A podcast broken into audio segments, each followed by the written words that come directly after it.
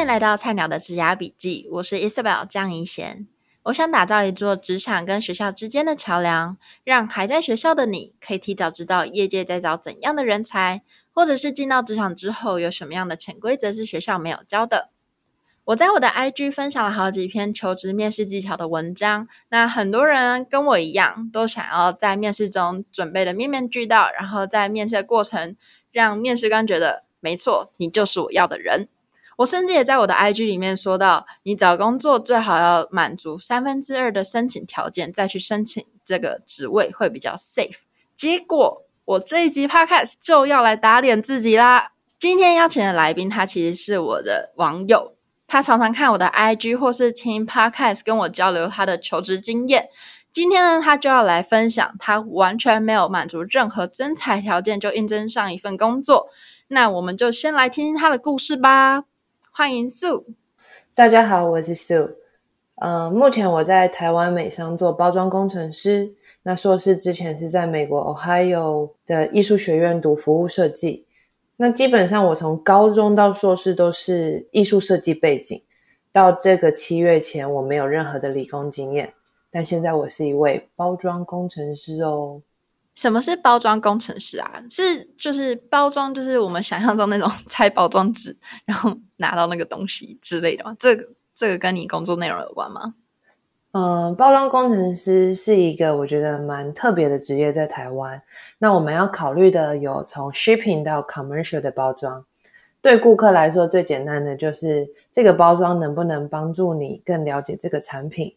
那对工厂来说，他们希望组装的效率是很快的，不会让出货的速度太慢。那对于运输呢，你就要确保它的运输安全，产品不会被摔坏，然后也不会生锈。那最终希望的是，我们的包装也能让品牌有辨识度。那其实像这样的工作内容，需要什么样的背景才能做到？因为其实。我觉得我们传统思维会觉得，哦，我读行销系，那我就做行销；或者是我读设计系，我就以后当设计师。那包我们台湾好像没有包装系这种。嗯，对，台湾没有任何一个系就是叫包装系，也没有包装设计系这样子。那基本上我的同事都是工业设计背景。那有趣的是，如果你有进修海外的，他其实。像我就是读服务设计，那我另外一个同事是在英国读插画，跟包装工程师似乎是完全一点关系也没有。嗯。那你那时候面试要怎么准备啊？其实他们面试通知的蛮快的，所以我我几乎只有一天的时间要准备，而只能用一天的时间去准备，所以我就用我熟悉的包装设计领域去跟他们的工程师做面试沟通交流，这样。那你那时候都没有被问到吗？因为感觉包装设计还是有就是专业知识之类的。你那时候面试的时候都没遇到困难题吗？基本上他们问我的我都不知道，因为毕竟是完全不同的领域。啊、我就跟他说不知道。就例如说，他有问我说：“你知道包装的瓦楞纸纸箱有分 A 楞、B 楞，然后 E 楞吗？”然后我就说，呃，我不知道，但是我知道，Walmart 里面有卖 Heaven Duty 的纸箱，我们搬家都得用那个，因为它有两层，那一般的只有一层。Oh. 就是我觉得，当你不知道这个问题的时候，你可以回不知道，但你不要就停了，你一定要告诉他一些你的相关经验呐、啊，让他知道说你是有观察力的一个人才。嗯、这就有点像我读行销的啦，就是如果。面试者呃，面试官他问我说：“你有没有用过 Adobe Analytics？” 那我可能就会说：“哈，我不知道那个怎么用，可是我用过 Google Analytics，就等于你 A 系统没用过，但是我用过 B 平台，他们的功能是大同小异的。”这让我想到我之前有一集文组转工程师那一集。呃，我记得来宾是说，他那时候面试的时候，如果公司是问他某一个程式语言，但其实他平常用的是 C 加加，那他就会说，虽然我不知道这个，但是我知道 C 加加怎么去解这一题，所以不会让人家不会让面试官觉得，哦，你就是不知道，而是你有，你虽然不知道，但是你有别的办法可以去解决这个问题，那最终能解决这个问题就是最好的，对，对吧？或者是说你对这个东西是有概念的，他对于未来要教你的话会快很多。那如果你是一个让他觉得说你没有很主动去回答他的问题的话，嗯、他就会比较担心说，你既不是这个领域，那你又不知道他是不是之后的职前训练会变得比较复杂啊，或者是累，他们就干脆说，嗯、那这个人就先别了吧。那你以前是刚刚说大学是读多媒体嘛，然后呃硕士是读服务设计，那你最后怎么会跑来这做一个 包装工程师呢？就是我其实很喜欢尝试不同的东西，然后再加上那时候其实我也应征了他们公司的 graphic design，那我又看到了他们。又有这个叫做 packaging engineer，我就觉得哎，packaging 我可能知道一点点哦，那我就也应征看看，哦、因为毕竟投履历不用钱啊。没错，没错，多投多投。对啊，然后就蛮意外的，就是拿到了这个 interview，嗯、好酷哦。那你这样子算是大转换跑道？你有听过什么质疑的声音吗？或是像人家就说啊，你没定性啊，之前学的都白费啦，亏你还去国外读书之类的，就是这种。真的还蛮不少的，就是我进公司的前几天，就很多人看到我就说：“哎，你不是应该去 graphic 吗？”然后我的同事、嗯、同组同事也说：“我们看过你的作品，你怎么会来这？”然后我就说：“嗯、这里也很好玩啊，就是有很多新的东西你能学啊，或者是你可以更了解什么的。嗯”然后我妈最好笑，她就跟我说：“公司有这么缺人哦。”我刚有一个念头是这样子，没错，公司最近蛮缺人的，欢迎大家来当我的同事。没错，没错。好，我会放在下方资讯栏，请去贵。公司应征，就说哎，那个素也没经验，你就录取他了，我应该也可以吧？我是读什么国文系，这样子好，还好我在公司的名字不叫素，我就 不然我一下就被主管叫回家自己。看要干嘛都好。嗯，误导误导。哎，那我还蛮好奇，就是你觉得像你这样子横跨数个领域的经验，对你这样子求职会是加分还是减分的呢？嗯，我觉得目前的社会趋势是加分的，因为叠加技术这件事非常重要，就是通才，你知道。它需要跨领域合作，然后现在的公司其实规模要大的也很重视团队沟通，所以当你有这样子不同领域的专业用语吗，或者是一些技能，在跟别人沟通的时候会好很多。我可以提供一个比较明显的数据，让你们知道说这份工作我到底怎么得来的，也不能说说都不是同领域，然后就这样误打误撞。就是我那时候有看了一下他们给我的 interview feedback。就是三个面试官基本上给我的概念就是，他们很期待我们用 human-centered design 去加入包装团队，因为 commercial 那一块对于 user experience、customer experience 是非常需要更多感性的东西加进去。所以，当你有不同的领域技能的时候，其实他们都很欢迎你在这个包装界里面有一些新的火花。其实你说的这个 human centric 的概念，其实就是以人为本出发去想说，他们希望收到什么样的包装，什么样的包装过程，或是整个设计，可以让消费者记得这个品牌等等，这都是以人出发的设计理念吧。其实像我做 marketing 也很有感，就是。我们在想广告啊，或是我们在思考什么样的 email 会让人想打开来，其实都是要站在消费者的角度去思考。简单举一个例子好了，像最近不是要中原普渡嘛，或是像父亲节刚过嘛，对，然后、嗯、我相信台湾很多广告啊，全联啊，或者什么中信房屋什么什么什么，反正很多广告都是以故事行销，它其实就是用你我之间的一些生活小故事。去带动到它这个品牌的产品，那你不会觉得说这个品牌对你来说很远，因为其实全家人吃火锅啊，或者说跟爸爸之间的一些互动等等的，都会让你触发到哦，其实这也是我生活中的一个小部分。那其实这些所有的行销理念，其实都是以人出发，也就是像刚刚。诉说的 human centric 这个概念，对，就是例如说，我们的包装也很希望，就是很多包装上面都会有一个 try me，就是他希望说顾客可以去比较说我的产品跟 B 产品的差异，例如我们的产品握握把好不好握啊，嗯、它的特殊的一个 highlight 的 function，都是一个我们需要设计的，因为如果这些东西。我们一旦不考虑，其实包装很简单，我就是任何一个正方形、长方形的盒子，把那个东西装起来就对了。但是我们更重视的是，在卖场里，我们只占用顾客三十秒或一分钟的时间，他可不可以看到我们的产品值得他选择，值得他信任？其实这样听起来，感觉面试官看的东西，就是我们在面试的时候，好像不是我们原本想的。呃，我好像要读这个科系，我才能应征这个，或者说我要有 A、B、C 条件，我才能应征这个工作。听起来好像面试官其实看到的是更深入的是你过去的背景能不能带给这个团队一些贡献，是吗？我觉得这一部分真的是可能在我的领域刚好他的软实力很重要，他们也蛮帮我找台阶下的。像因为我们的公司是要用 AutoCAD。它不是 AutoCAD，嗯，我就说我不会，因为我其实以前超害怕那种 AutoCAD 那种画画室内设计啦、电线通路啦，然后也可以画包装结构的。那其实我以前很害怕去接触这一块，但是他们就说没关系，没关系，它其实跟你学的那种绘画软体很像，你你要学很快就会的。所以他们其实也在帮你找一个方式去让你熟悉适应一个陌生的领域。嗯、然后我就觉得说。在这个面试的经验中，我得到了一句一句话，就是其实技术学就会了，但软实力的亮点，你需要让大家在短时间看见。嗯、那软实力不外乎就是沟通啦，你的专案时间管理能力啦，还有多元思考能力。嗯、因为我其实那个 Artist Care 最后好像才花四天吧，我就学会了。其实主管他们都蛮意外。那我觉得。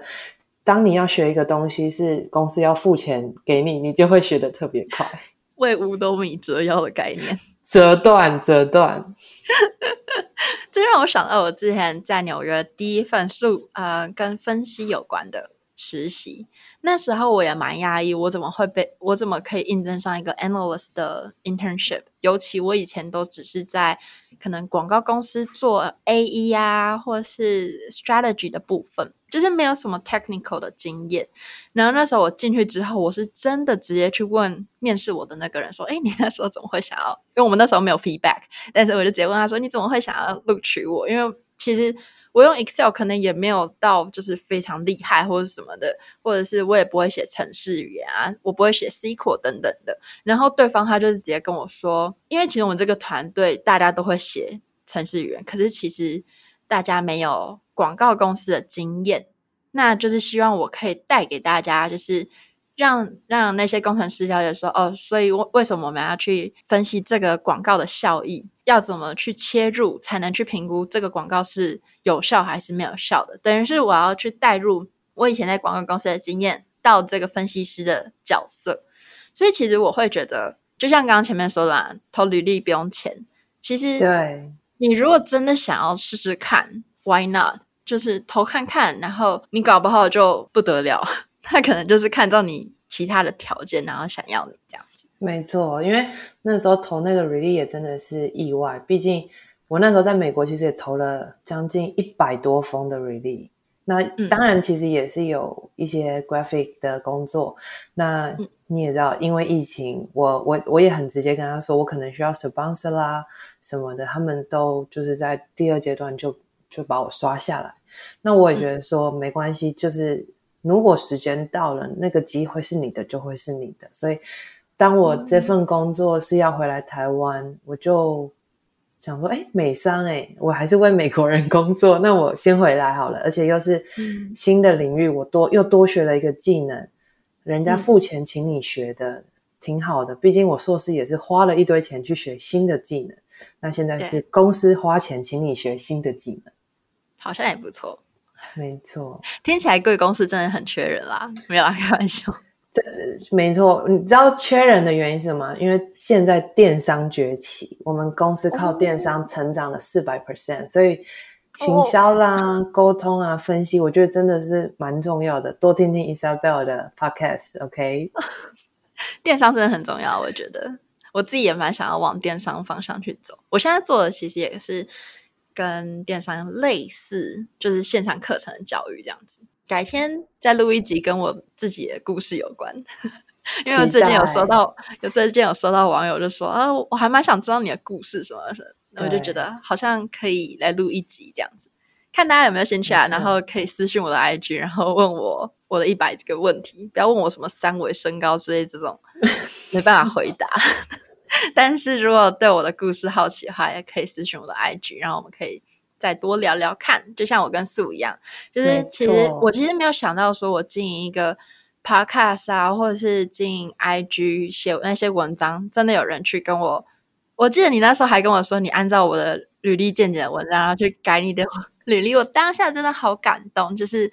真的有人这样做，因为其实愿意分享履历，甚至是在大学生呃硕士申请的时候，我有认识一个学姐，我就说那可不可以借我看你的 CV？她是完全不让我看，所以你你借我看你的履历，我才感动。当然，人家愿意提供的这么难得的这种实战经验，看当然就是，所以大家真的不要害羞问一些不要问题，她真的超好的。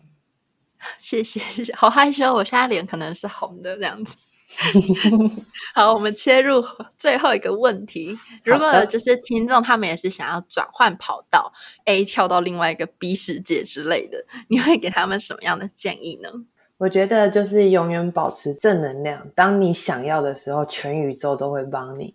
再加上你既然技术是不赢他们的，那你想想看你的软实力亮点在哪，然后你努力表现出来。在一个非常适当的状况下，当然也不要就是太 show off，人家会觉得哎呦，这怎么会这样？所以就是软实力培养出来，你找到你自己的亮点，然后千万别再跟人家说什么我会学，你你我都一直避掉，就说哎，我会我会学这件事，我就说这个我可以知道，我可以努力，但我绝对不会说我要学，嗯、那就是技术学就会了，但软实力是你有的保障。其实我觉得也不要害怕问问题，就是如果你真的不知道这个面试要怎么准备的话，你就直接问 HR。其实他的他的本就是 HR 的本质，他就是希望赶快找到一个人，然后就是叫什么填满这个。这个职缺。对，所以其实他一定会很希望帮助你更好去准备这个面试。所以其实我每次在准备面试的时候，我都会直接问 HR 说，我还蛮好奇这个面试会跟谁面到。什么组什么人，然后甚至如果得到他的名字的话，我就直接去 LinkedIn 上面看这个人的背景，然后我也会问说，那这个工作内容是什么？我我比较好去准备，就是我的借口就是我希望可以在这个面试中表现出最好的自己，所以我想要好好准备。那其实 HR 听到说你想去准备的话，他他可能内心也会小小感动，就觉得好，这个人至少是愿意去努力的。不会浪费大家的时间之类的。嗯，对，素你在这方面应该很有经验吧？我第二次，因为他们其实第一次面试我那时候人还在美国，那他们有表现出说就是差不多了，嗯、那我就赶快包啊款款嘞回来台湾，这样子去做第二次的那个实际面试。那可是也刚好遇到那时候是五月中疫情，那我一样是在隔离的旅馆做了第二次面试。